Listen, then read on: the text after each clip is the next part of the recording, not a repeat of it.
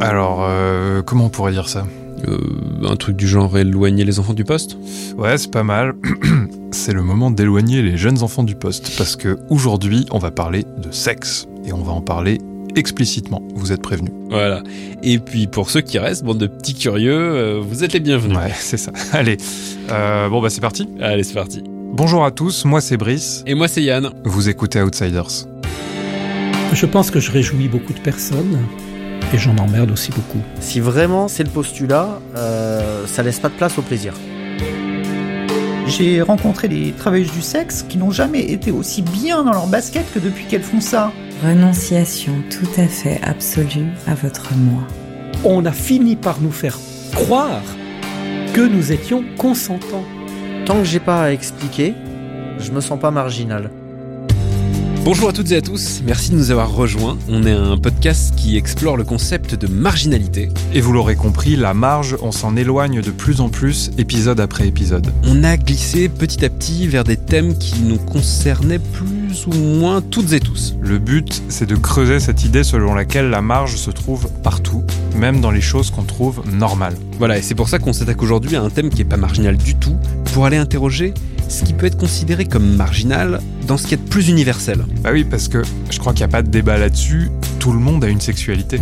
Complètement, et, et pourtant on en parle assez peu des normes qu'entourent la sexualité. Le, le sexe, c'est vraiment l'archétype du truc intime qui regarde personne d'autre que soi-même. Et en même temps, c'est l'activité la plus socialement cadrée du monde, selon ton âge, ton genre, ton milieu social, ta religion. T'as la société tout entière qui est là, dans ta chambre à coucher, à te dire ce qui est normal ou ce qui l'est pas.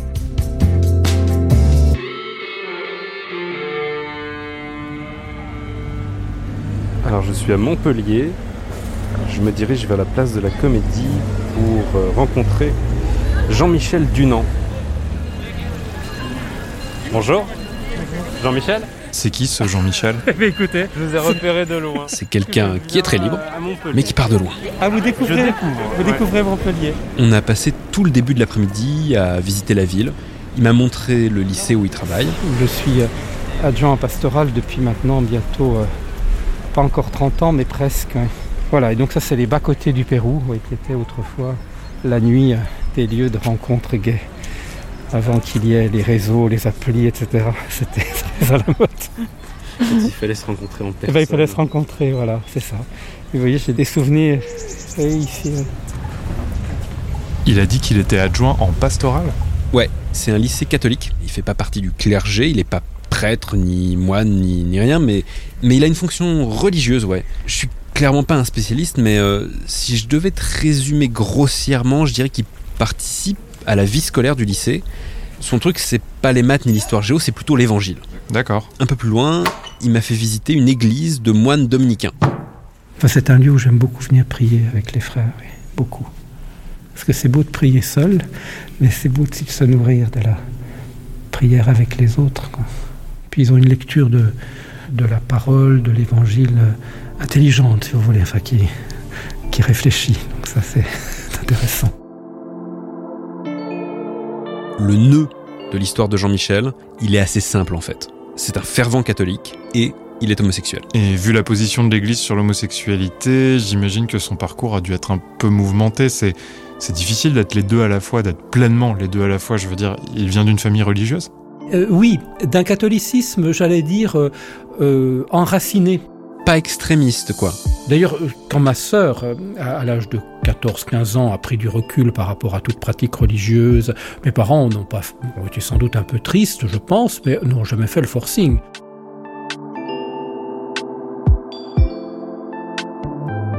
Lui, par contre, j'ai le sentiment qu'il a la religion vraiment chevillée au corps, non? Oui, euh, la religion est vraiment une part très importante de sa vie. À 6 ans, il vit une expérience très forte à la lecture d'une bande dessinée sur la vie de Jésus. Je devais pas tout à fait bien savoir lire, mais en tout cas, les images me marquaient. Et au fur et à mesure, j'entre dans la bande dessinée. Et quand arrive le dernier, euh, la dernière image, donc le Christ mourant sur la croix, j'ai le sentiment que l'image se détache, si vous voulez, du livre. Alors, j'ai pas eu de vision, hein, rassurez-vous, mais, mais comme si l'image sortait un peu du recueil. Et là, je me mets à pleurer. mais toutes les larmes de mon corps, j'ai encore ce sentiment d'être marqué, alors je le dis avec les mots qui sont les miens aujourd'hui, par l'innocence du Christ, et en lui disant, mais pourquoi on t'a fait ça à toi? Ce qui m'a vraiment saisi profondément à l'âge de 6 ans, je dirais mystiquement, j'ose le mot, parce que euh, la mystique, c'est pas un vilain mot, c'est, c'est l'entrée dans un mystère, c'est ce sentiment profond que cet homme est innocent et que son innocence me rejoint dans mon, dans mon émotion la plus profonde. Donc ça, si vous voulez, c'est une première expérience très forte, non pas d'un catéchisme ou d'un enseignement reçu euh, par d'autres, mais d'une expérience que moi je vis dans mon petit cœur de gamin. Quoi. À quel âge vous vous rendez compte que vous êtes homosexuel? Presque en même temps que ce que je viens de vous exprimer. Je, je veux être très clair. Euh, je ne me rends pas compte que je suis homosexuel parce que le mot n'existe pas. On ne prononce pas ce mot-là, encore moins gay, euh, on n'en entend jamais parler. Euh. mais je me rends compte d'une chose, c'est que je suis fasciné par la beauté du corps des hommes.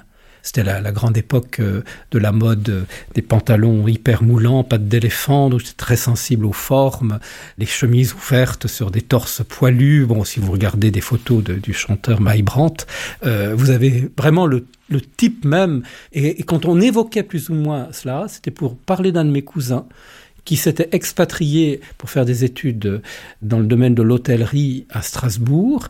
Et on disait de lui dans les repas familiaux, il a des mœurs à part.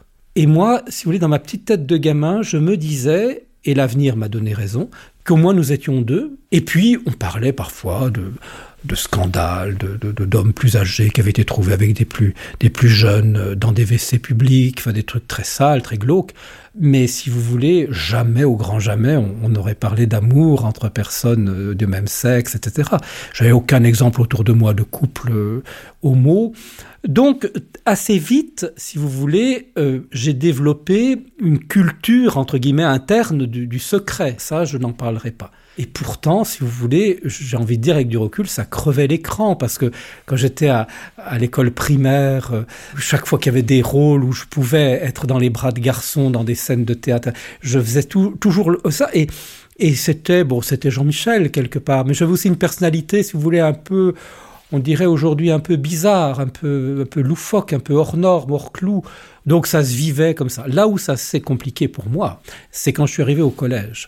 Euh, je vais expérimenter ce que l'on n'appelait pas à mon époque encore, on ne mettait pas de mots là non plus, mais ce qui est une vraie réalité, c'est-à-dire le harcèlement, la méchanceté gratuite, la haine gratuite de certains à travers des mots, euh, euh PD, tapette, enculé, que j'entendais sur le, le, cours du collège, dans les couloirs, puis c'était tagué sur la selle de mon vélo, sur mon cartable. J'ai gardé beaucoup, beaucoup de, de douleur, même des années après, euh, parce que ça a cassé en moi une certaine confiance en moi, une estime, une certaine innocence, si vous voulez. Je suis arrivé avec une certaine innocence, ça a cassé ça. Je me souviens aussi, vous voyez, euh, toute l'énergie que je devais dépenser pour pour éviter leur présence, donc je cherchais des chemins pour être sûr de ne pas les rencontrer. Je me souviens de moments aussi où les insultes pleuvaient sur moi dans certains couloirs du collège, sur les cours aussi, et où je ne savais pas si je devais faire un pas en avant, un pas en arrière, sur les côtés. Euh, j'étais paralysé.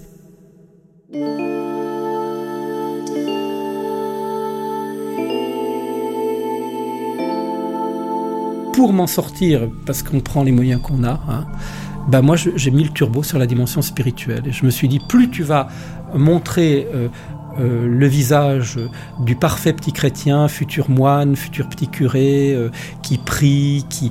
Ce qui n'était pas faux, hein, absolument pas faux. Je, ne me mentais pas à moi-même et je ne mentais pas aux autres. Hein. Je, crois que c'était vraiment authentique, mais j'ai mis le turbo pour faire oublier euh, toute cette partie-là, cette sexualité qui commençait à, monter en moi, que d'autres devinaient. donc il fallait ben, il fallait justifier quelque part le fait que je ne sorte pas avec des filles, que j'étais un parfait petit futur curé, ça allait parfaitement, puisque euh, les curés ne se marient pas.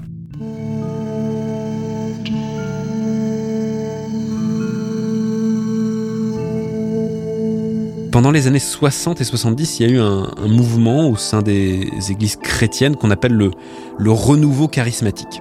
Euh, Jean-Michel, il décrit ça comme un, comme un bouillonnement spirituel beaucoup de communautés se créent et il y a une volonté de réveiller, d'évangéliser.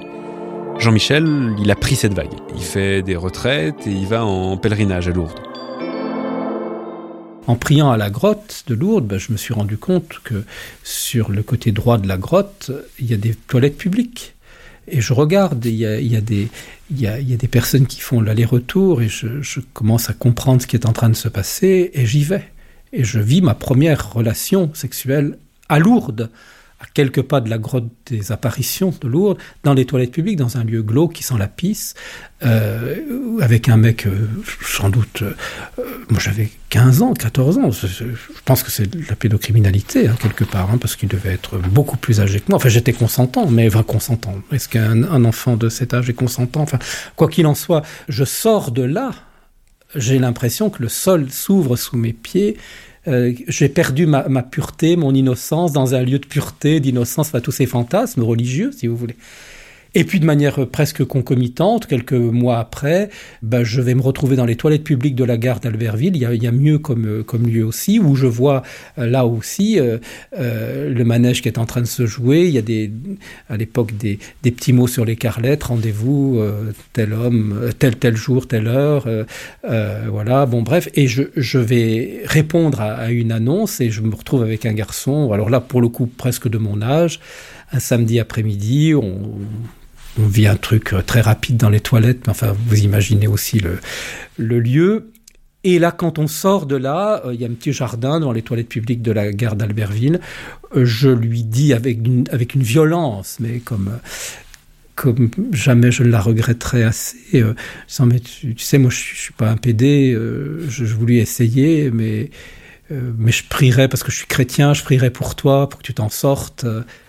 puis je le je lâche comme ça, si vous voulez. Et donc je vais m'enfermer là-dedans et je vais mettre encore plus le turbo sur la dimension spirituelle sans parler du tout du reste à personne, en me disant bon bah voilà ce sont des petits points virgules, c'est rien, c'est pas ça va passer. Puis vous savez dans ces mondes du renouveau charismatique, c'est très simpliste, très manichéen. Il y a il y a la lumière qui t'attire et il y a le démon qui est là qui, qui veut te tirer vers les ténèbres. Donc moi voilà je vis un combat et puis moi c'est celui-là. Mais j'en parle pas. Ah non non j'en parle pas. Ah ouais, non, mais c'est dingue à quel point il s'est fait laver le cerveau. En fait, il devait se traîner une, culpabilité de malade. Dans un premier temps, ça ressemblait plutôt à une double vie. Tu vois, il, il finit le lycée et à 18 ans, il part de sa Savoie natale et il arrive à Montpellier. Il entre dans un couvent pour devenir moine, prêtre la double vie continue. C'est un élève modèle le jour, mais le soir, il va visiter les toilettes euh, du cinéma porno du quartier. Il... Mais c'est juste pas possible de vivre caché comme ça sans devenir dingue. Ouais, clairement, il est tiraillé et il finit par en parler à un de ses supérieurs. Et sa réponse, elle est plutôt bienveillante à première vue bah, tu, es, tu es le bienvenu, tu es un, un pécheur comme tout le monde, tu es un enfant de Dieu. Et puis surtout, il m'a dit cette phrase, il m'a dit, mais tu sais, nous, on te voit vivre ici, on te voit prier, ça va te passer, tu vas, tu vas être prêtre, tu vas être religieux, c'est trop clair. Donc tout ça, ça va passer, ne t'inquiète pas. Ça suffit pas d'être accueilli, parce que être accueilli, c'est finalement un gargarisme, surtout dans l'Église. Hein. Aujourd'hui, moi, ce mot-là me, me met en colère souvent. Parce que quand vous entendez certains responsables d'église dire mais nous, on accueille, mais merde, qu'est-ce que ça veut dire accueillir? Ça veut dire estimer. Moi, moi-même accueilli, et le, ce prêtre m'a dit bah, ça va passer. Donc, bon, j'y ai cru, puis j'ai de sacrement de réconciliation en sacrement de réconciliation. Chaque fois que je me branlais ou que j'allais baiser, bah, je demandais pardon, puis ça recommençait. Puis, puis un jour, il, il me dit mais tu sais, c'est quand même un peu difficile quand même que tu vives ça. On peut demander à Jésus de te guérir je crois que dans son idée, c'était pas que je devienne hétéro. Il faut que je sois honnête, mais dans son esprit, c'est que j'assume voilà cette attirance pour les mecs, mais en même temps que je la vive plus euh, que, sexuellement, que ce soit euh, clean quoi. Enfin, dans son idée, qu'il n'y ait pas de, plus de sexualité, que ça me permette de, que ça reste au niveau du fantasme, vous voulez. Donc que Jésus me, guérisse de, cette, de ces pulsions. Et donc, comment j'ai accueilli ce qui s'est passé quand le prêtre me propose une prière de guérison? Eh bien, je dis oui c'est-à-dire que j'y adhère. Donc, quelque part, je suis consentant. C'est bien là le problème. C'est le problème aujourd'hui de, tous ces drames, de toutes ces personnes victimes qui parlent 30, 40, 50 ans après, quel que soit d'ailleurs euh, le, le crime, euh, l'inceste, etc. Parce que on a fini par nous faire croire que nous étions consentants. Et tout ce qui va se déployer après, pour moi, parce que ça, ça va être que le début, finalement, j'ai toujours dit oui, Yann. Vous comprenez, c'est bien là le drame de ma vie. Ah ouais. il s'agit bien de ça, de le guérir de son homosexualité, comme d'une maladie. j'imagine que ça n'a pas marché. Si, ça marche. Enfin, tu ça marche. euh, Tu vois ce que je veux dire le, le but du prêtre, il est atteint. Jean-Michel, il sent ses pulsions diminuer et, et il interprète ça en se disant que oui, ça fonctionne, qu'il a bel et bien un problème et qu'on peut régler ce problème. Même si bon, ça revient assez vite. À ce moment-là, il quitte le monastère et il rejoint une communauté religieuse dans les Alpes de Haute-Provence, toujours avec euh, cet objectif de, de devenir prêtre, mais toujours avec cette double vie. Je découvre les guet, ben ça, je découvre ça, euh, à Lyon en particulier, à Nice aussi. Et ça, ça va être un, un changement de, de paradigme, si je puis dire, parce que je vais commencer à faire l'amour euh, allongé, si vous voulez. Et donc, je vais commencer à découvrir aussi le plaisir de la sodomie, pour le coup, en la recevant moi-même. Donc, si vous voulez, ça va changer quelque chose au niveau physique, parce que je vais me rendre compte que mon corps est fait pour ce plaisir. Et ça, ça va augmenter ma culpabilité comme c'est pas possible, si vous voulez. Parce que vous imaginez, Sodome et Gomorre, ces, toutes ces conneries d'interprétation, mais on est, on est en plein dedans. Moi, je le vis dans ma chair. Parce que je prends un pied, c'est le cas de le dire, dingue en me faisant sodomiser, et en même temps, on me rappelle que je suis voué à l'enfer.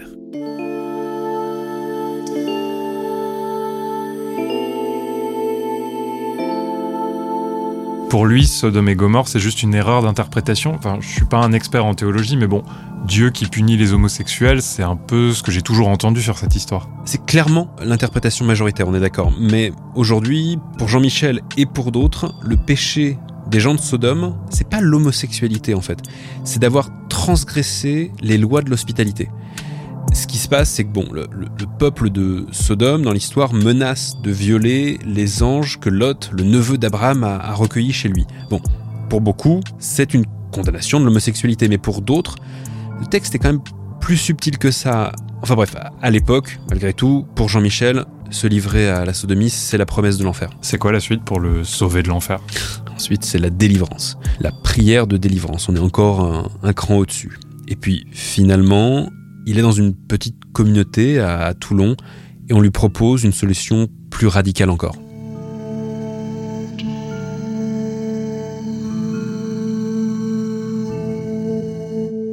Un prêtre de passage qui venait de temps en temps, euh, on lui confie ce que je vis. Il dit, bah, vous savez, euh, Jean-Michel, c'est très simple, hein, il est possédé par le démon de l'homosexualité. Le démon de l'homosexualité existe et euh, l'Église euh, propose un moyen pour, pour libérer du, démon, et particulièrement du démon de l'homosexualité, c'est l'exorcisme. Alors c'est quelques personnes dans le, dans le secret d'une chapelle un soir, avec le prêtre, habillé avec les ornements sacerdotaux, l'étole violette, de l'eau bénite, du sel aussi.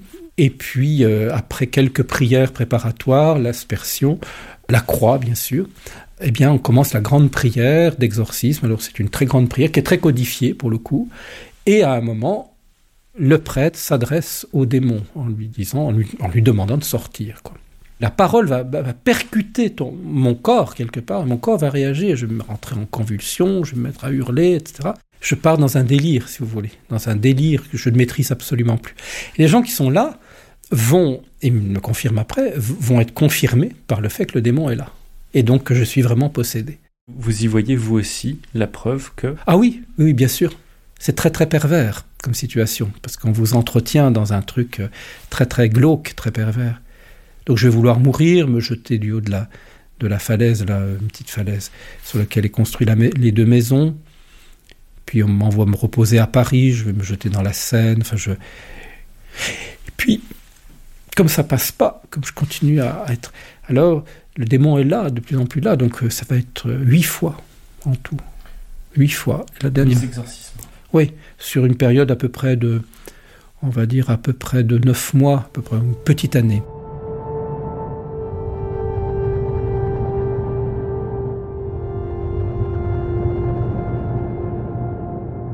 La huitième fois, on m'amène dans la région parisienne, euh, près de Pontoise, rencontrer un prêtre qui soi-disant était au top du top dans ce domaine-là. Alors je me retrouve dans un très beau presbytère au bord d'une petite rivière. Il accueillait dans son presbytère un, ancien religieux chartreux, un grand mec baraqué, qui était là pour se reposer après avoir vécu une expérience dans la vie religieuse. Et là, je commence à, à, claquer des dents, à être dans des convulsions. Donc on m'attache sur un lit, pour le coup, dans le, la chambre du premier étage. Ce grand molosse me tient, si vous voulez, et puis là commence le grand exorcisme. Euh, je crois que je n'ai jamais vécu quelque chose aussi violent dans ma vie, jamais. C'est horrible ça.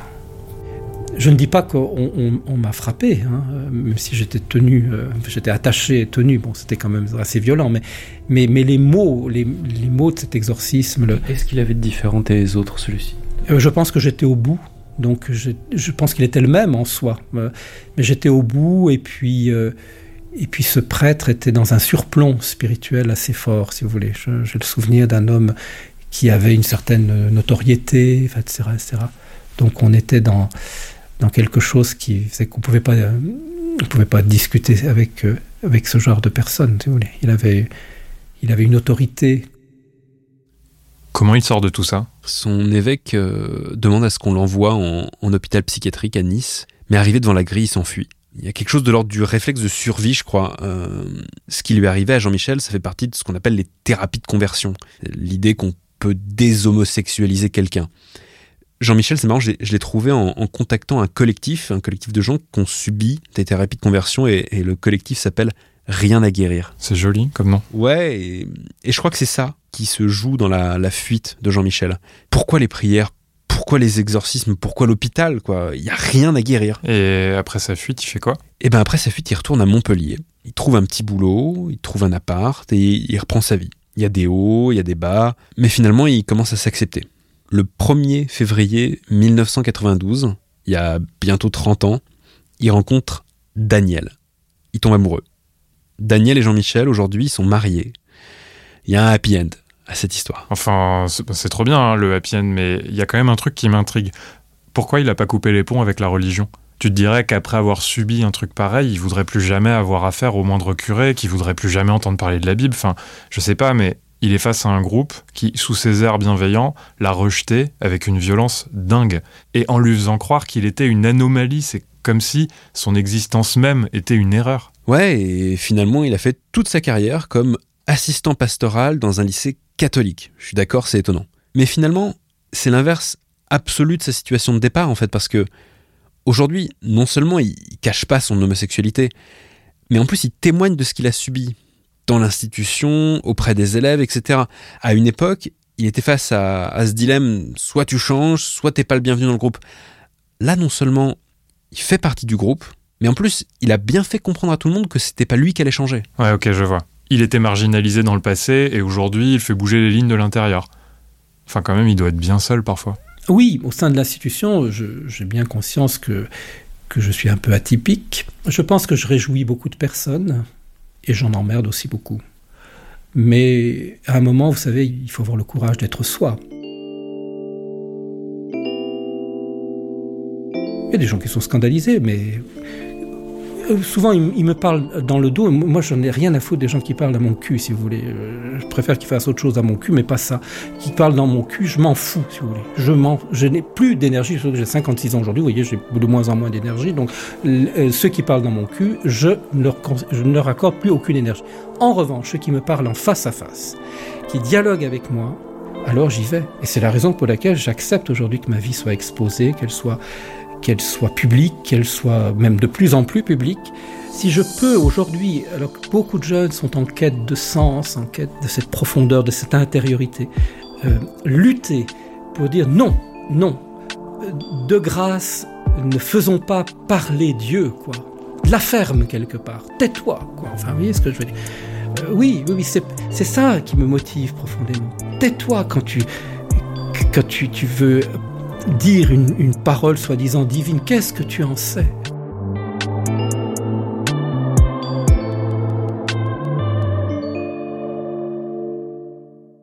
Ça existe encore les thérapies de conversion? Bah, c'est censé être interdit, mais euh, c'est encore quelque chose qui persiste. Sous couvert d'aider des gens qui se cherchent, qui sont pas à l'aise avec leur identité. Ouais, oui, ça continue à l'abri des regards. Là, c'était un exemple dans l'institution catholique, mais euh, bon, je crois pas qu'il y ait une seule religion qui soit totalement à l'aise avec l'homosexualité. C'est vrai que dès que tu fais du sexe pour autre chose que pour te reproduire, il semble y avoir comme un malaise dans certains groupes religieux. Pas tous évidemment, il y a aussi plein de gens, bah, comme Jean-Michel, qui font un travail très important pour faire évoluer les mentalités et les institutions de l'intérieur. Mais la façon dont est accueillie l'homosexualité dans les milieux les plus conservateurs, c'est un exemple typique de ça. On va te dire que c'est pas normal, que c'est pas naturel. T'as comme un rappel à l'ordre, un truc en mode le sexe, c'est un homme et une femme et ça sert à faire des bébés, dans le cadre du mariage et sous le regard de Dieu. C'est marrant, enfin, l'idée viendrait à personne de dire qu'on mange juste pour s'alimenter. Oui, il faut manger, mais il n'y a pas que la nécessité biologique, ça peut être raffiné, on a inventé la gastronomie, tout ça. Enfin, c'est fou qu'il y ait cette pression à réduire la sexualité à juste de la reproduction. Ouais, et en plus, cet argument biologique qui tient pas pour un rond, parce que t'as plein d'animaux, aujourd'hui on le sait, qui ont des pratiques homosexuelles et qui ont des rapports juste pour le plaisir. Donc, tout ça, c'est bien des choix de société. C'est une règle qu'un groupe d'humains majoritaire impose au reste du groupe. Et tout ce qui s'écarte un peu trop de la norme, eh ben on lui colle une étiquette perversion. Ouais, ouais, je vois. Enfin, après, perversion, c'est un mot qui est un peu daté quand même. Le mot, ouais, mais il y a quand même toujours cette séparation entre les pratiques qui sont acceptables et celles qui ne le sont pas. Hmm. Toi, t'as une idée derrière la tête. ouais, carrément. Mon esclave. Les conditions sous lesquelles je vous accepte comme esclave et vous souffre à mes côtés sont les suivantes renonciation tout à fait absolue à votre moi. Or la mienne, vous n'avez pas de volonté. Vous êtes entre mes mains un instrument aveugle qui accomplit tous mes ordres sans les discuter. Au cas où vous oublieriez que vous êtes mon esclave et où vous ne m'obéiriez pas en toute chose absolument, j'aurai le droit de vous punir et de vous corriger selon mon bon plaisir, sans que vous puissiez oser vous en plaindre. Tout ce que je vous accorderai d'agréable et d'heureux sera une grâce de ma part, et vous ne devrez ainsi l'accueillir qu'en me remerciant. À votre égard, j'agirai toujours sans faute, et je n'aurai aucun devoir. De même que votre corps, votre âme m'appartient aussi, et même s'il vous arrivait d'en souffrir beaucoup, vous devrez soumettre à mon autorité vos sensations et vos sentiments. Je pourrais vous congédier à toute heure. Mais vous n'aurez pas le droit de me quitter contre ma volonté et si vous veniez à vous enfuir, vous me reconnaissez le pouvoir et le droit de vous torturer jusqu'à la mort par tous les tourments imaginables.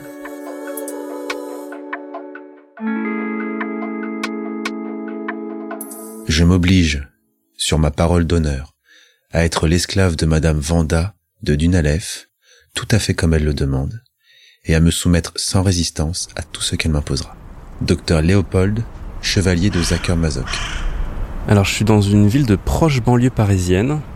Je m'apprête à rencontrer une euh, dominatrice BDSM. Elle m'accueille dans son donjon. Attends, par contre, rafraîchis-moi la mémoire. BDSM, c'est... Bondage, domination, sadomasochisme. Ah ouais, avec bondage pour euh, asservissement et ligotage quand même. C'est maîtresse Célia, elle a pratiqué le BDSM dans le cadre euh, privé au départ. Et là, c'est une professionnelle.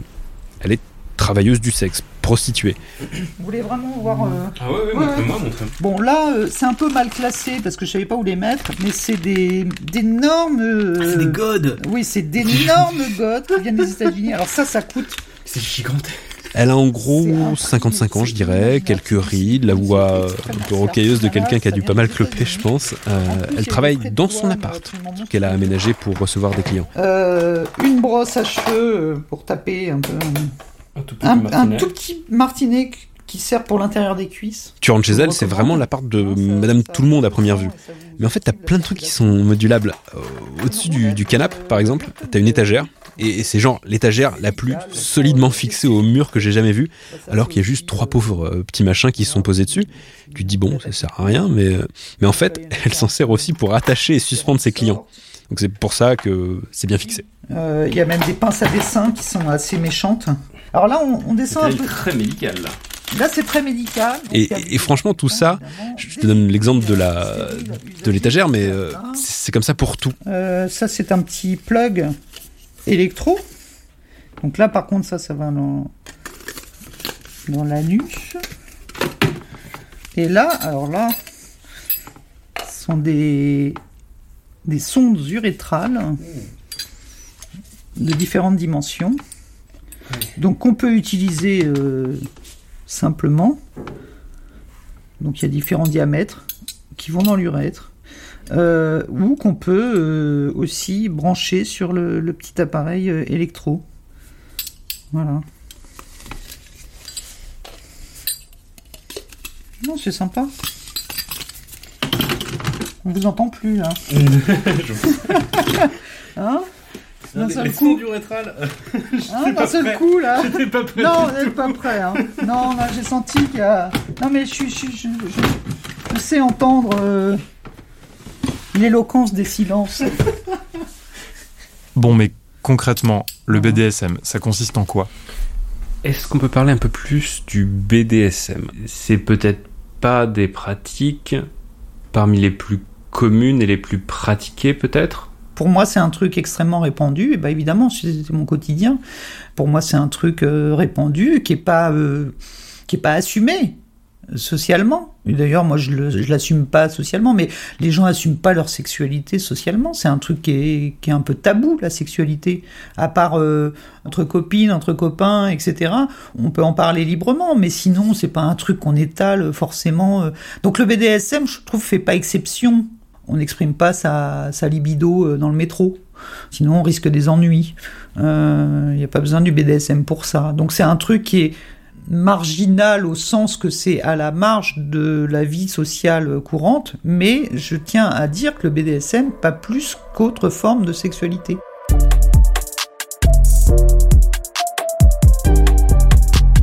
T'es d'accord avec elle au final Le BDSM, c'est pas un truc marginal?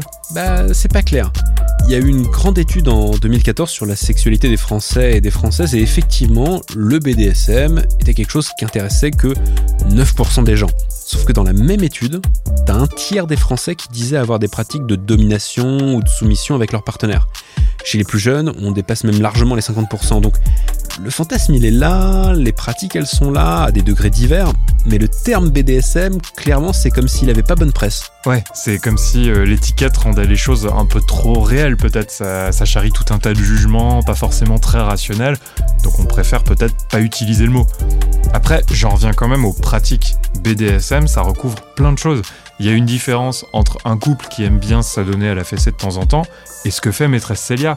Là, elle peut pas nier que ce qu'elle fait, c'est pas anodin. Non seulement c'est assez extrême à la base, mais là en plus c'est son métier, c'est de la prostitution, donc c'est à moitié illégal en plus.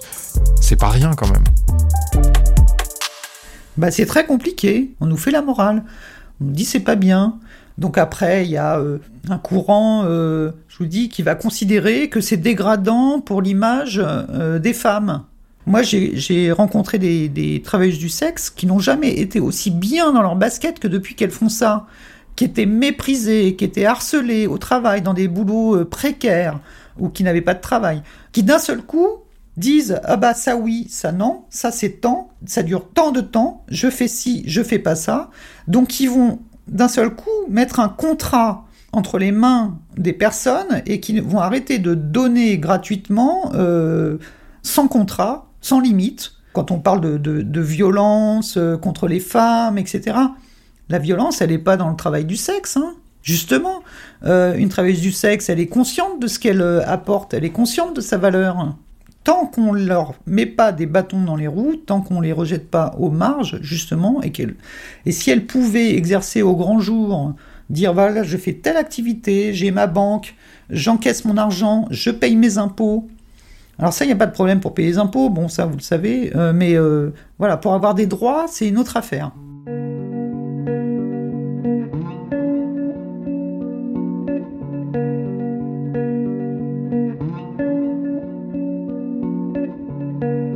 Le consentement, il est, il est central.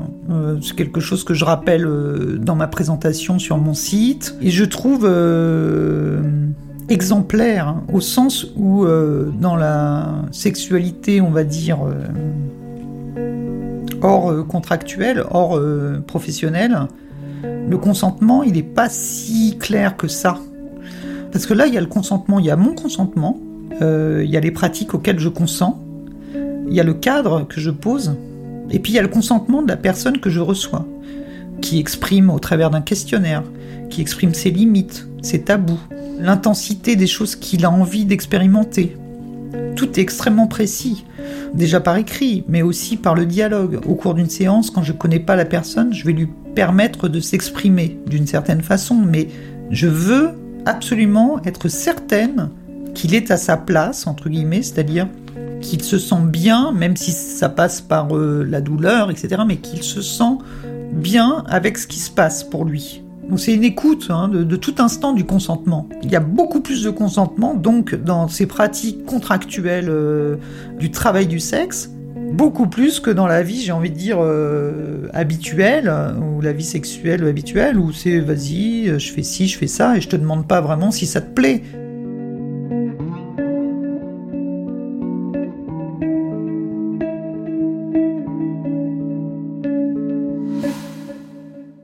Crois qu'il est là le problème en fait, c'est que quand tu fais une division stricte entre ce qui est normal et ce qui est anormal, en fait, t'arrêtes de penser. Et quand t'appliques ça à la sexualité, c'est dingue à quel point ça sclérose tout en fait. Ouais, ça laisse aucune place à l'indépendance et au, au lâcher-prise. Ça t'enferme dans des cases extrêmement limitées et ça nie tout le plaisir personnel que tu pourrais avoir à créer tes propres normes. Ça respecte pas du tout l'intimité en fait. La sexualité hétéro, elle n'était pas questionnée, c'était la sexualité. Puis on a dit, alors il y a la sexualité, et puis il y a des machins en marge là, qui sont euh, euh, pervers. Euh.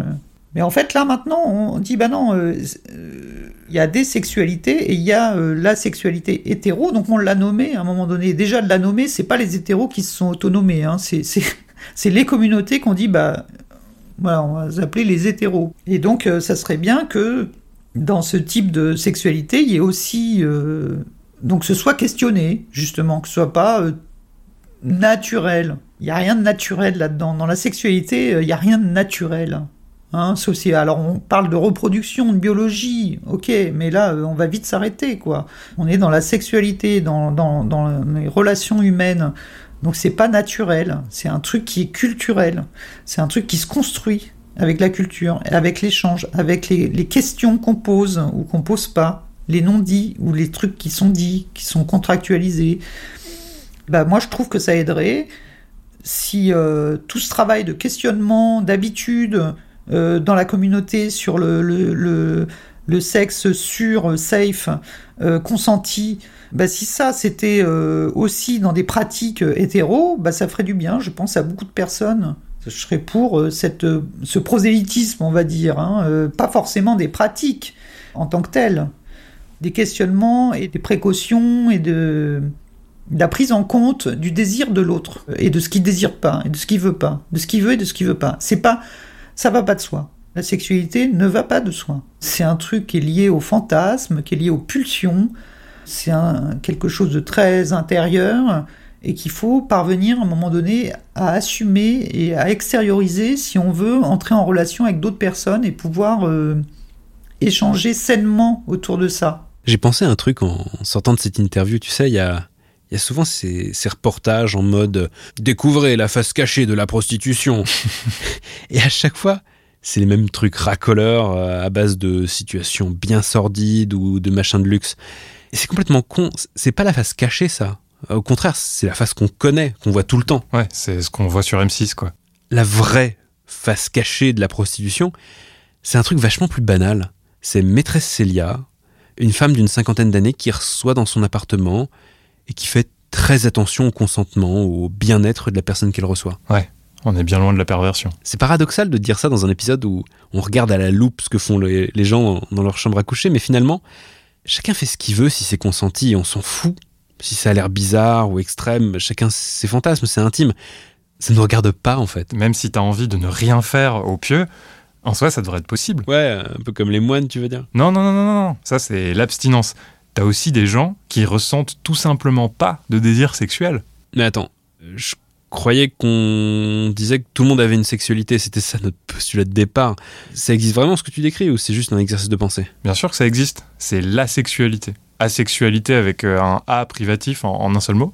En fait, en faisant des recherches sur cet épisode, je me suis dit qu'il fallait absolument qu'on rencontre quelqu'un qui se dit asexuel pour avancer là-dessus. Donc, en passant par des forums et des groupes Facebook, je suis entré en contact avec Xavier. Ok, d'accord, je vais avoir besoin d'un peu de temps pour cette histoire. Petit café, et tu m'expliques après? Ok, ça marche. Salut les amis, moi c'est Charlotte et je voudrais vous parler un peu d'Outsiders. Brice et Yann sont partis faire une pause café, j'en profite pour prendre le relais un instant. Outsiders, c'est un podcast indépendant. Depuis le premier épisode, il est enregistré de façon artisanale dans une chambre d'amis avec les moyens du bord. C'est un podcast qui donne une voix à ceux que l'on entend le moins et qui, sans parti pris, permet d'explorer des mondes souvent inconnus et pourtant très proches. Enfin, les garçons ont tellement d'idées de sujets que l'on pourrait se demander si la marginalité ne serait finalement pas la norme. Si vous aimez ce que vous êtes en train d'écouter, vous pouvez parler de ce podcast autour de vous. Transmettez la bonne parole à vos amis, à votre famille, à la table d'à côté en terrasse maintenant que c'est possible. Et si les gens autour de vous ne savent pas ce qu'est un podcast ou comment ça s'écoute, téléchargez-leur une application. Après un an et demi de pause, Outsiders a pu reprendre grâce au soutien de plus de 170 personnes qui ont contribué à une campagne de financement participatif.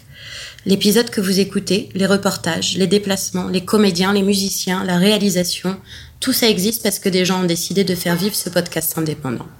Qu'ils en soient vivement remerciés. Si vous aussi vous voulez apporter votre pierre à l'édifice, abonnez-vous à Outsiders, suivez-le sur les réseaux sociaux et ajoutez une bonne note et un commentaire enjoué sur Apple Podcast. Ça permettra à d'autres gens de découvrir cette série documentaire. Moi, j'habite à Bologne et j'en ai tellement parlé autour de moi que les Italiens sont dégoûtés que ça n'existe qu'en français. Sur ce, bonne écoute et à très bientôt. Ouais. Bon, euh, Xavier, tu disais, euh, tu l'as trouvé sur un groupe Facebook, c'est ça? Et c'était franchement pas évident de trouver des personnes prêtes à témoigner là-dessus. Donc, même s'il habitait assez loin de chez moi, je trouvais ça super intéressant d'aller le voir. Est-ce que vous pouvez vous présenter, s'il vous plaît? Bonjour, je m'appelle Xavier, j'ai 39 ans. Euh, J'habite dans le sud-ouest de la France. Quand j'ai posté mon appel à témoignage sur un groupe Facebook d'asexuels, Xavier, c'était le seul à me répondre. Mais lui, il a apporté une nuance. Il m'a écrit ça. Je suis frais sexuel à la limite de la sexualité. J'en ai pris conscience il y a à peu près un an. Si ça peut faire avancer les choses, je veux bien témoigner. Donc forcément, ça m'a encore plus intéressé. Alors, la vraie sexualité, comme elle est, euh, comme je la définis, est une sexualité dite grise. Donc, euh, on pourrait nommer euh, dans les sexualités l'hétérosexualité, la bisexualité et l'homosexualité. Il y a à l'opposé la sexualité, qui est le fait de ne pas avoir du tout de rapport sexuel. Et il y a les sexualités grises, dans lesquelles on retrouve la vraie sexualité et la demi-sexualité. Euh, la vraie sexualité, euh, c'est le fait de ne plus ressentir euh, d'envie sexuelle, euh, de désir sexuel pour la personne qu'on aime, en fait, avec le temps. Plus, plus l'amour est là, moins, moins l'envie de rapport charnel est présent, en fait, jusqu'à jusqu'à s'éteindre complètement.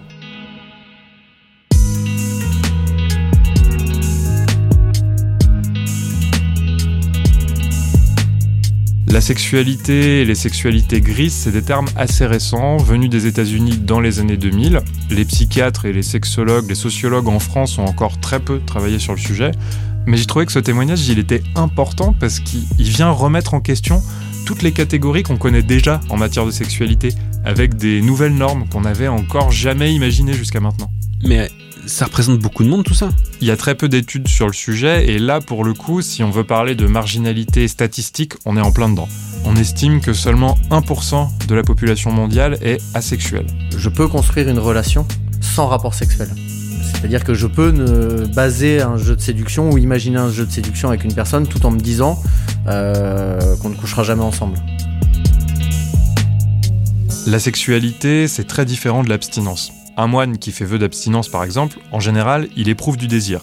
Mais il choisit de contrôler ce désir pour des raisons spirituelles. Là, ce que m'explique Xavier, c'est que le désir n'est biologiquement pas là. Enfin, pour lui, c'est encore plus compliqué que ça, parce que c'est une fois que le sentiment amoureux apparaît qu'il ne ressent plus de désir. Attends, attends. Ça veut dire qu'au départ, il ressent du désir, à peu près comme toi et moi quand on rencontre quelqu'un qui nous plaît? Ouais, c'est ça. Mais ensuite, avec les sentiments amoureux, le désir disparaît. Voilà. Après, pour avoir beaucoup discuté avec lui, j'ai compris que même lorsqu'il n'est pas amoureux, le sexe, c'est pas tout à fait son truc. Enfin, il court pas vraiment après. Mais il a déjà été en couple. Ça, ça a dû être super compliqué à gérer, non? J'ai vécu trois histoires d'amour. euh, et le même schéma s'est répété à chaque fois. Des désirs au début, sexuels. euh, un appétit sexuel euh, moins marqué que, que mes partenaires, mais qui était là. Et puis plus le temps avançait, moins j'avais envie, jusqu'à plus du tout avoir envie en fait. Avec ses deux premières copines, il y a eu des ruptures sans qu'il puisse mettre des mots précis sur ce qui lui arrivait. Mais c'est lors de sa troisième relation, la dernière, qu'il a compris quelque chose sur lui-même. Euh, bon, on, on souffre, on est deux à souffrir hein, de ce, de ce, de ce constat-là. Euh, et puis, euh, et puis bah, au bout d'un moment, on essaye de trouver une solution. On va voir un thérapeute. Et cette thérapeute, euh, en fait, déclenche quelque chose sans faire exprès, puisque au bout de 45 minutes d'entretien, elle me dit que euh, si moi j'avais des désirs au début et que j'en ai plus, qu'il fallait que le travail se fasse euh, que le travail venait, venait de moi en, en gros et que euh, la prochaine fois ma compagne était plus obligée de venir à l'entretien. En gros, c'est vous le problème.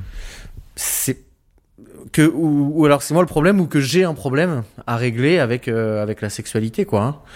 Je lui explique que moi j'ai j'ai un père en fait qui euh, qui euh, qui était qui avait un appétit sexuel assez dévorant, qui a, toujours eu plusieurs maîtresses, qui a toujours euh, une vie double, triple, quadruple. Et donc elle elle part du postulat qu'en fait euh, j'ai quelque chose à régler euh, avec mon père en fait.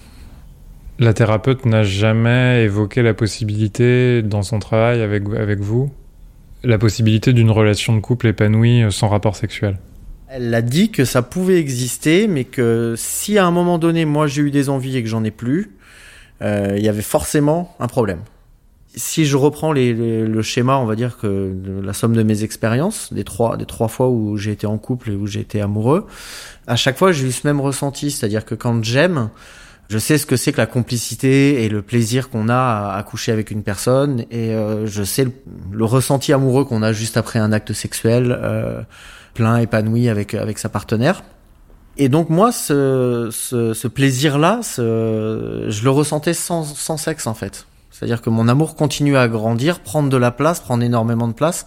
Il y a des fois où je pouvais rester euh, béat d'admiration devant ma femme, euh, comme si on avait couché ensemble. euh, enfin, moi, ça, ça me procurait. J'avais, j'avais des, des montées d'hormones euh, comme ça. euh, mon cerveau était, euh, était rassasié d'amour, quoi on se voile un petit peu la face, je pense, au début.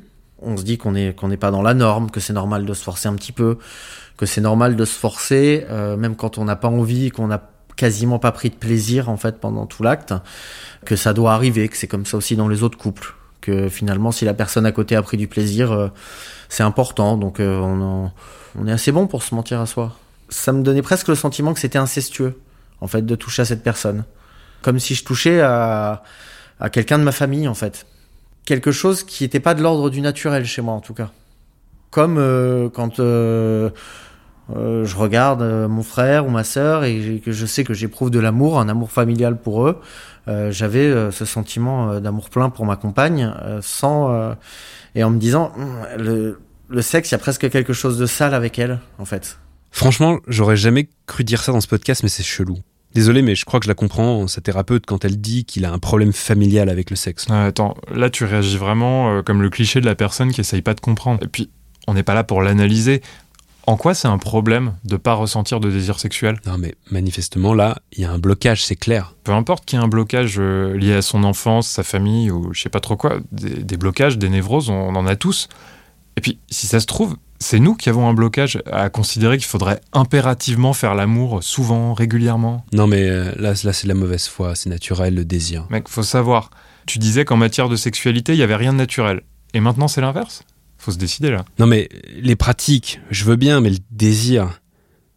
Putain, je suis devenu réac, c'est ça Bah, euh, en fait, c'est exactement pour ça que je voulais ramener ce témoignage, parce que ce qui m'intéresse, c'est plus notre réaction à une telle réalité, plutôt que les raisons profondes de pourquoi il est comme ça. C'est pas en quelques minutes dans un studio qu'on peut déterminer si quelqu'un a un souci psychologique par rapport au sexe ou pas. C'est trop complexe. Mais ce qui est intéressant, c'est pourquoi on se dit d'office, c'est bizarre. Si le type m'avait dit, je vois cinq nanas différentes par semaine, je baisse comme un lapin tous les jours, je suis sûr qu'on n'aurait pas réagi comme ça, alors que ce serait peut-être la manifestation d'exactement le même problème, et qu'il aurait tout autant besoin de faire une thérapie. Ouais, bon, admettons, pourquoi pas. Mais il est retourné la voir, la psy? Pas celle-là, non. Il a trouvé sa réaction trop violente et il assume qu'il a fait un blocage avec cette psy. En plus, c'était pour une thérapie de couple à la base, et il s'est séparé avec sa compagne de l'époque, donc pas de raison de continuer à avoir celle-là. Mais oui, aujourd'hui il voit une psy, une autre, qui est apparemment plus subtile, plus patiente et avec qui ça se passe mieux.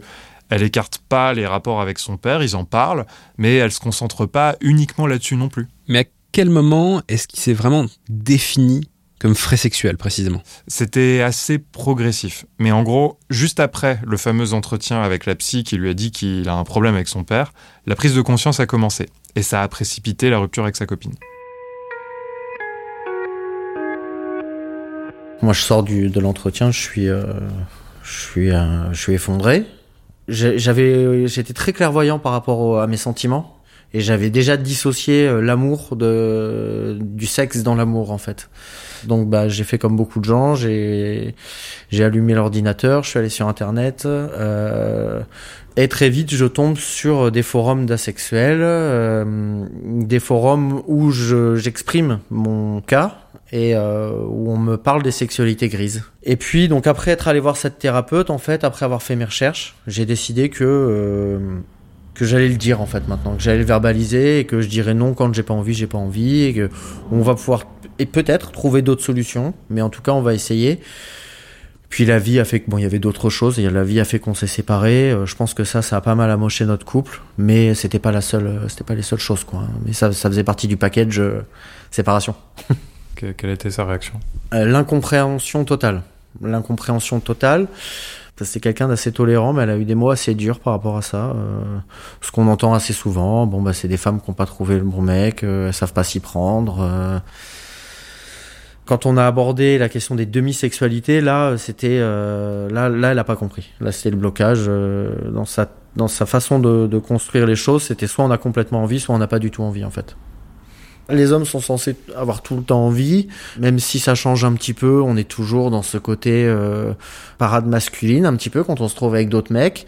Donc euh, il y a tout le package qui va avec, euh, sans forcément parler de blagues graveleuses, mais euh, l'homme euh, hétérosexuel euh, qui se permet de regarder une paire de fesses, qui se permet de faire une réflexion entre copains, mais qui se permet quand même de la faire. Euh, et puis bah nous, on se sent, on se sent vraiment en total décalage par rapport à ça. Oui, c'est vrai, il y a une espèce d'injonction de la société, de toute façon, euh, euh, le mythe du mal alpha, euh, tout ça qu'on prend un peu en, en plein de tronche, quoi. hein. Xavier, il vient de la classe moyenne.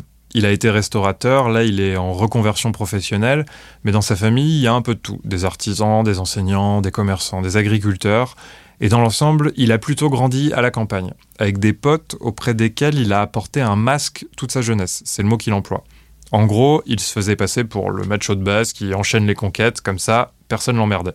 Et il m'explique que toutes ces révélations sur lui-même et les injonctions de la société dans lesquelles il a grandi, il les a comprises en se documentant sur des forums, des articles. Et quand il tombe sur des témoignages de personnes qui vivent la même chose que lui, il réalise Bah, qu'on n'est pas seul. Quelque part, euh, il y a, l'instinct grégaire de l'humain qui se réveille, quoi. Il y a ce bien-être que procure euh, le, cocon, en fait, le cocon communautaire. On a quelque chose, euh, ben, un soulagement, quoi. Un soulagement. On se dit, d'une part, je suis compris, je peux demander des conseils, je suis écouté. Et, euh, et donc quelque part, je suis, je suis aussi quelque part dans la norme, quoi. En tout cas, dans ce groupe-là, je suis dans la norme.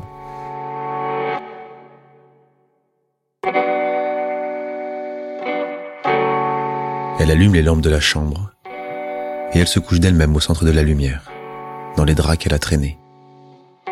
Elle s'allonge, recouvre le visage. Elle se tait d'abord, puis elle parle. Elle dit ⁇ Nous ne savons rien, ni vous, ni moi. Ce que nous savons, c'est que cette différence, cet empêchement que vous éprouvez pour moi, il est là pour cacher une chose qui a trait à la vie. Il dort. Depuis quelques jours, il se laisse aller au sommeil plus facilement. La méfiance est moins grande. Les premiers jours, souvent, il allait dormir dans la maison fermée. Maintenant, au retour de la terrasse, il lui arrive de dormir devant elle, de ne pas crier lorsqu'elle s'approche de lui. Il se réveille. Il dit, comme pour s'excuser, Je suis fatigué. si j'étais en train de mourir. Elle dit que ce n'est rien, que c'est de vivre la nuit qui fatigue, qu'il faudrait tôt ou tard retrouver la lumière du jour, diminuer les heures de la nuit. Il la regarde, il dit ⁇ Vous n'avez pas l'écharpe noire ?⁇ Non. Elle ne la met pas pour le regarder pendant qu'il dort. Elle s'allonge près de lui. Ils sont réveillés tous les deux. Rien ne se touche, pas même les doigts. Il lui demande de dire comment était la verge de l'homme des masses de pierre. Elle dit qu'elle ressemblait à un objet du début du monde, grossier et laid, qu'elle était pétrifiée dans l'état du désir, toujours pleine et dure, pénible comme une plaie. Il demande si le souvenir est douloureux. Elle dit qu'il était fait d'une douleur très vive, mais obscurcie par la jouissance, emportée par elle dans son flot, devenue jouissance à son tour, mais séparée et différente. Il attend qu'elle dorme. Il approche son corps du sien, il le met contre, il reste là. Elle ouvre les yeux le temps de le reconnaître et elle se rendort. Elle sait que souvent il la regarde la nuit pour s'habituer, surtout au retour d'avoir vu cet homme de la ville quand elle dort d'un sommeil harassé. Son corps contre soi est tiède. Il reste contre elle, son corps touché au sien, immobile, dans son bienfait. La tièdeur devient commune, la peau, la vie intérieure. On a tendance à relier ça à quelque chose de naturel. Mhm. Parce qu'on part du principe que nous sommes des, des animaux, enfin, une forme de- d'espèce animale. que Du coup, c'est naturel d'avoir des rapports sexuels. Qu'est-ce que vous pensez de ça? Si vraiment c'est le postulat, euh, ça laisse pas de place au plaisir. Arrêter euh, la notion de couple en fait à, à, à des gens qui, euh, qui ont du sexe, enfin qui font du sexe euh, pour enfanter ou pas, moi ça me paraît hyper réducteur. Déjà euh, hyper réducteur pour euh, pour la notion d'amour, de plénitude que ça procure. J'ai l'impression que quand on euh, quand on n'a pas le sexe, pour oublier, parce qu'il y, a- une notion de physique dans le sexe, il y a une notion de physique de se dépenser, de se défouler. La, fa- la fameuse réconciliation sous la couette. Quand on n'a pas ça, on est obligé d'aller chercher autre chose. On est obligé d'aller chercher la personne dans ce qu'elle est de façon cérébrale. Mais moi, en tant que, que personne amoureuse, je me sens euh, normal, quoi, entre guillemets. Ouais, ouais, ouais, bien sûr. Peut-être même euh, amoureux, amoureux plus. J'ai parlé avec une asexuelle qui est en couple avec un asexuel et ils ont eu des enfants. En fait, ils ils sont revenus à la, à la notion première de sexe euh, euh, chez l'homme animal, c'est-à-dire euh, coucher ensemble pour avoir des enfants. Je crois que je l'aime bien ce témoignage en fait. T'as changé d'avis? Je crois pas que ça ait changé ma vision du couple et de la sexualité, mais ce qu'il raconte c'est joli en fait. D'une certaine manière, ça me suffit euh, à partir du moment où au moins deux personnes sont d'accord pour créer un groupe avec des règles qui leur conviennent. euh, amen, euh, faites-vous plaisir. Bah, C'est ce que j'aime bien avec Xavier aussi, c'est qu'il parle pas forcément des normes comme d'un problème. Ce qu'il dit, c'est que ça peut t'aider les normes, ça peut te faire avancer, te fixer un cadre. Le problème, c'est quand les normes, elles nous sont imposées et qu'on peut pas choisir celles qui nous conviennent. Pour Xavier, c'est pas encore gagné. On l'a dit, les asexuels, c'est environ 1% de la population. Donc pour trouver quelqu'un qui te correspond, quand tu vis à la campagne, forcément c'est galère. J'imagine. Il passe par des sites de rencontres. euh, Euh, ouais, ouais, il essaye. Mais comme tout ça, c'est encore assez récent pour lui et que forcément, toutes les personnes à qui il parle, elles sont rapidement à plus de 300 km, il continue de chercher euh, patiemment des gens qui auraient envie de la même chose que lui. Et en attendant, il déconstruit énormément de normes qu'on lui a imposées. En fait, ça a ouvert la porte à des questions qui sont assez vertigineuses parce que on se dit que si euh, le sexe euh, n'est pas essentiel, euh, qu'est-ce qui fait par exemple que je suis pas homosexuel ou que je suis pas attiré par les hommes? Puisque je m'intéresse à une personnalité, qu'est-ce qui fait que euh, je ne m'intéresse qu'aux femmes? La, la réponse que j'ai trouvée, en tout cas pour l'instant, c'est de me dire que pour l'instant, je m'étais intéressé qu'aux femmes, mais que je m'interdis pas euh, si je tombe amoureux d'un mec ou si un mec me plaît, de rentrer en jeu de séduction avec lui. Puis après, il y a tout un travail personnel qui est là en plein cours, en fait, et qui, je pense, s'arrêtera jamais. Quel rapport je fais maintenant de l'amour? Comment est-ce que je différencie de l'amitié? Or là, je pense que euh, la situation, puisque je me, je me suis défini, en tout cas, je, je me suis rendu compte que j'étais euh, dans une case minoritaire de la société, j'aime pas le mot case, mais euh, on y est, euh, m'oblige à être beaucoup plus à l'écoute de mes sentiments. Et donc, de fermer aucune porte. Avant, je pense que j'enferme, je, je, je disais pas enfermer, mais je pense que mon, ma position sociale fait qu'inconsciemment j'enfermais. J'ai appliqué des théories anarchistes euh, de société à mon ouverture et à, ma, et à, la, façon dont je suis capable d'aimer, c'est-à-dire euh, dans le respect, dans l'autonomie, dans la bienveillance, mais sans aucune euh, autre, sans aucune autre forme de règle. Et ben donc toutes ces questions, en fait, après, euh, ça m'amène à, à me demander si il existe, en tout cas en moi, euh, un schéma classique de rapport à l'autre. C'est-à-dire, est-ce que finalement, chaque personne que je rencontre, c'est pas une page blanche qui est entièrement à écrire Tant que j'ai pas à expliquer, je me sens pas marginal. Je me sens marginal euh, quand je suis avec. Euh, ben on est à la campagne là, on est à la campagne, euh, c'est terre de chasse, de rugby, euh, etc. Et effectivement, quand euh, quand quand la troisième mi-temps commence à déraper sur des blagues graveleuses, euh, etc. Ou en tout cas très orienté sexe, pour pas dire cul. ouais, je me sens je me sens pas pas dans la norme quoi. On parle de d'asexualité, euh, de bisexualité, de pansexualité, de frésexualité, de et j'ai l'impression qu'en fait, euh, voilà, vous êtes des, des personnes qui voulaient s'affranchir d'une norme et qu'au final, on en recrée des nouvelles. Je sais pas euh, de, de quel œil vous voyez un peu tout ça, alors qu'au final, on pourrait se dire, euh, dans une société idéale, il faudrait que tout le monde puisse être ce qu'il veut, sans qu'on ait besoin de forcément de mettre des mots dessus, quoi. En fait, une fois passé le côté super cool de, de j'ai trouvé des copains comme moi, effectivement, moi, c'est ce qui m'a sauté aux yeux. C'est contre-productif dans le sens où, effectivement, on veut juste euh, pouvoir vivre une vie normale. Et euh, ces normes, ces cases, en fait, répondent à, l'incompréhension de la société. Je suis pas sûr que ce soit la meilleure des réponses, mais c'est la réponse qui est, qui est apportée aujourd'hui. Et clairement, c'est une réponse efficace parce que quand on va sur les euh, quand on va sur les sites internet, sur les forums, etc., le nombre de gamins qui ont 16, 17, 18 ans, 20 ans, 22 ans qui se posent ce genre de questions, et tant mieux. Et finalement, tant mieux qu'il y ait ces cases parce que c'est un âge où il y a besoin de repères. Ou plus besoin de repères, en tout cas, plus besoin de s'identifier à des groupes. Et euh, ces cases-là sont, euh, sont des espèces de garde-fous, en fait, pour, tous pour tous les gens qui sont perdus. Personne ne se complaît dans la marge. Personne ne se complaît à, être dans une case euh, qu'on montre du doigt en permanence. C'est pas une zone de confort. Ces gens aspirent à, être englobés dans une société plus tolérante en fait en soi.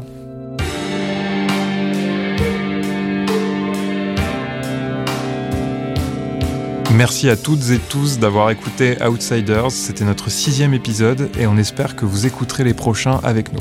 On a déjà mis en ligne 5 épisodes sur la vie à la rue, la prison, les gens qui se préparent à la fin du monde, les troubles psy et la drogue. Si c'est pas déjà fait, vous pouvez aller les écouter. Les textes que vous avez entendus étaient lus par Laura Lascourège et Paul Noyer. Il s'agissait du contrat de soumission entre Vanda et Zacher Mazok. Et d'un extrait de Les yeux bleus, cheveux noirs de Marguerite Duras. La musique originale et le montage sont réalisés par Pierre et Mathieu Chaffanjon de la société Majora. Et si vous pouvez nous écouter aujourd'hui, c'est grâce au soutien de 170 personnes qui ont participé à notre campagne de financement participatif à l'automne dernier. Remerciements tout particuliers donc à, entre autres, Joël Andloer, Dimitri Mochien, Sylvie Isambert, Richard Gobelot, Joséphine Bonardo, Halloween Girondeau, Catherine de Vaublanc, Pierre Lisbonis, Antoine Ricard, Isabelle Madsen Chaffanjon, Sabine Madsen, Patrick Souville, Bruno Plantier, Victor Miget, Baptiste Condominas, Valérie Mauduit, Antoine Sanouillet Jean Simon. et Dorian Salor. Merci de nous avoir écoutés jusqu'au bout et à bientôt. À bientôt!